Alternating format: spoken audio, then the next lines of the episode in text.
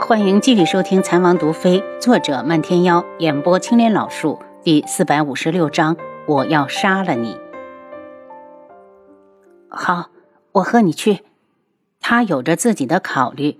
虽然暗公公做的是黑市买卖，但是和明氏也会有着千丝万缕的联系。再说他明面上可是商人，手底下还带着一个商队呢。楚清瑶换了身衣服，便跟着无双去了他府上。一进院子，就见云川正焦急不安地走来走去。表哥，你不准去，我自己的事我自己解决。一看到无双，云川就怨念地奔过来。长兄为父，你让开。无双一脸的冷，你也跟着去。楚姐姐，你帮我说说表哥，我的事不用他管。云川哀求地看向楚清瑶，他知道安国公瞧不上他，万一他说了难听的话。被表哥听到会很尴尬，所以他更想自己处理这件事。云川，你和秋姑娘的事还是早一点挑开了比较好。云雀国虽然小，但还有九月国做你的靠山。莫非你是不信任无双？楚清瑶似笑非笑。云川别扭的移开脸。昨天他已经被秋恒鄙视了，更加坚定了他要娶秋韵竹的决心。可他不想表哥跟过去被人看不起。我知道你在想什么。既然安国公觉得你配不上他的女儿，那你就拿出配得上他的势力。难道你觉得你们两国之力还比不上他一个见不得光的黑市？楚清瑶眼神微冷，云川垂下了头。我说不过你。安国公在都城的府邸并没有公开，却瞒不过无双。他们敲开府门，就看到秋恒站在里面。帮我通传一声，就说九月国太子东方无双前来求见暗国公。无双神色平淡，却带着不容拒绝。太子殿下，如果你是来替人提亲的，还是请回吧。秋恒不屑地看向云川，眼中的鄙夷再清晰不过。让开！无双眼神如冰，一拳挥了过去。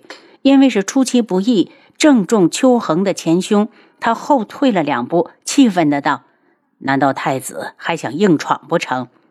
本太子正有此意。”无双冷笑：“在九月国还没有本太子去不得的地方。”秋恒脸一滞，安国公可没有说不让太子进府，是他自作主张，想给云川个下马威。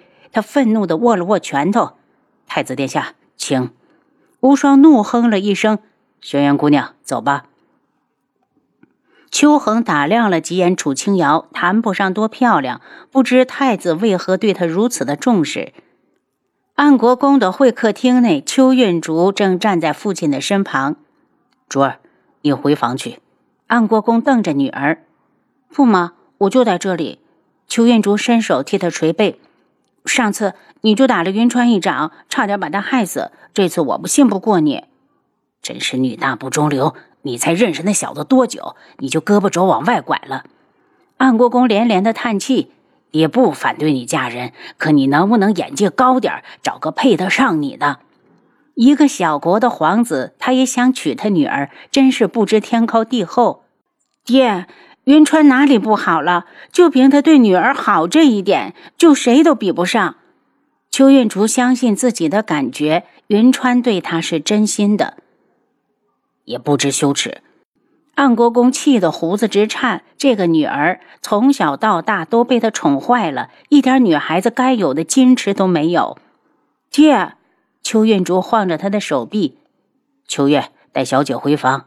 听到外面的脚步声近了，安国公脸一沉。邱运竹见他真的生气了，只好随着丫鬟从后门出去。见无双三人进来，安国公那双精通世故的双眼立刻看过来。他起身对着无双一礼：“太子殿下大驾光临，老夫有失远迎。”安国公无需多礼。无双一脸的淡笑，怎么看怎么平易近人，好像刚才在府门口一怒之下就要动手的人根本不是他。太子殿下请坐，来人上茶。安国公不动声色地看了眼楚清瑶，最后又挑衅地看了眼云川。云川绷着脸行礼道：“云川见过安国公，不请都自来了，还什么见不见的？”安国公这话暗指的绝对是无双。无双一拉楚清瑶，从容的坐下，才道：“莫非所有来国公府上提亲的媒人都要先经过允许方可进门？若是这样，倒是本太子失礼了。”安国公脸一僵，这说的是什么话？他府上岂是什么人都能来说媒的？那些身世背景太差之人，根本就进不了他们府门。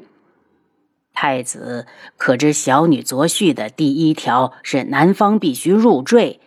安国公眼中闪过得意，国公的意思无非是需要有人延续你的香火。婚事定下后，你们所生的第一个孩子，不论男女，都放在你的名下，随国公姓。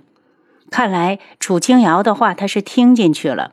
安国公一愣，没有想到无双会这么说。随后他马上摇头，还是入赘好，到时候生的孩子不论几个，都是我邱家的后代。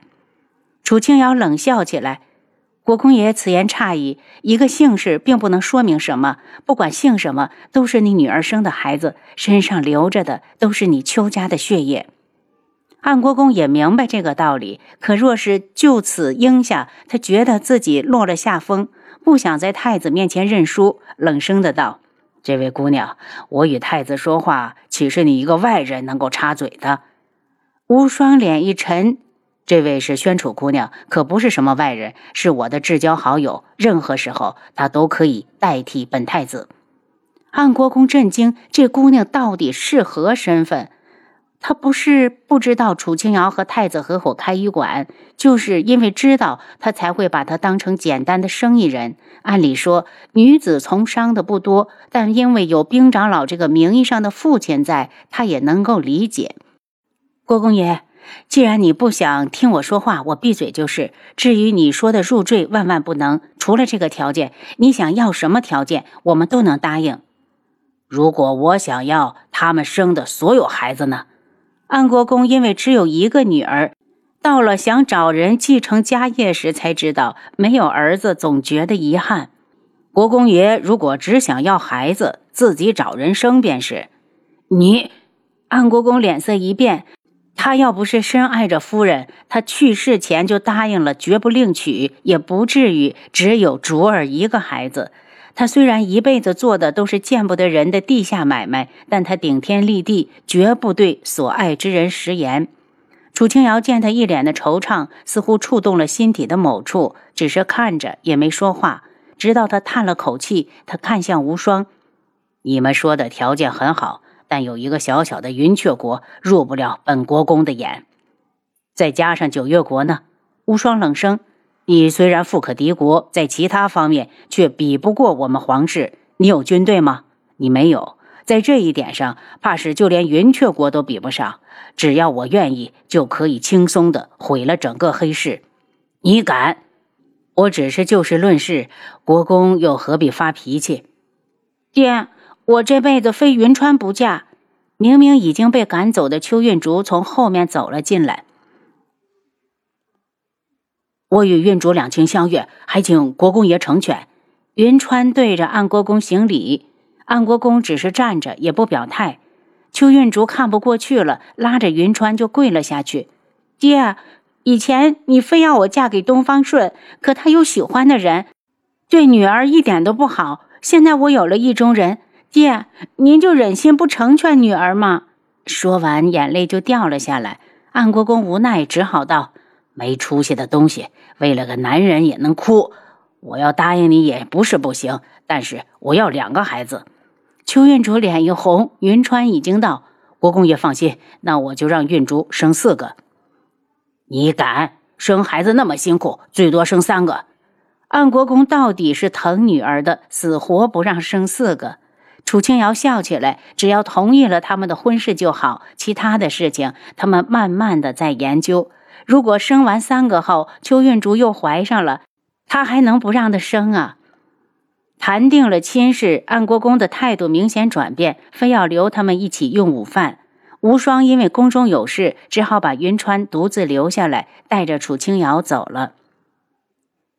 昆仑镜，素如一在帝凤鸣的医治下，今天终于醒了。他一醒来，当日的事情就连番的在脑海里浮现，不由得咬牙。轩辕志，我一定要杀了你！坤一在一旁听完，忽然就松了口气。只要大小姐放下智王，想找什么样的夫君没有？想到这儿，他把整个昆仑镜的青年才俊都想了一遍，好像只有帝凤鸣最合适。可是大小姐好像不喜欢他。大小姐，当务之急是你先把身子养好。找智王报仇的事，我们以后再说。就算大小姐不说报仇，属下也不会放过他们。我父亲什么反应？他伤成了这样，父亲不会无动于衷吧？